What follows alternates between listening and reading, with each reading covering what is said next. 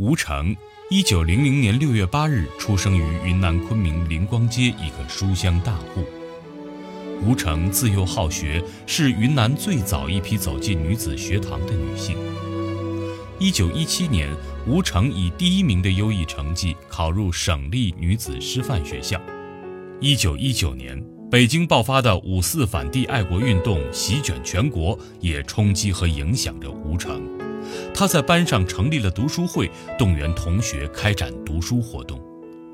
一九二四年，他从女师毕业，到昆明市立第五小学任教，与杨敬山等人创立了女子合作团。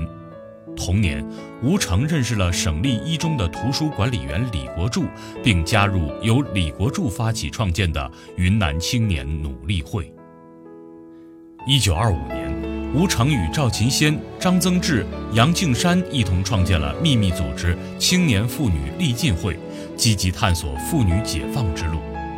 五卅惨案发生后，他组织学生参加省学联五卅惨案后援会，举办了轰动昆明女中学生的游艺会。在来昆组织五卅后援会的上海学联负责人张永和的介绍下，加入了共青团。一九二六年，在共产党员李欣的介绍下，吴成加入了中国共产党，成为云南省内第一位女共产党员。同年十一月，她当选为中共云南省特支书记。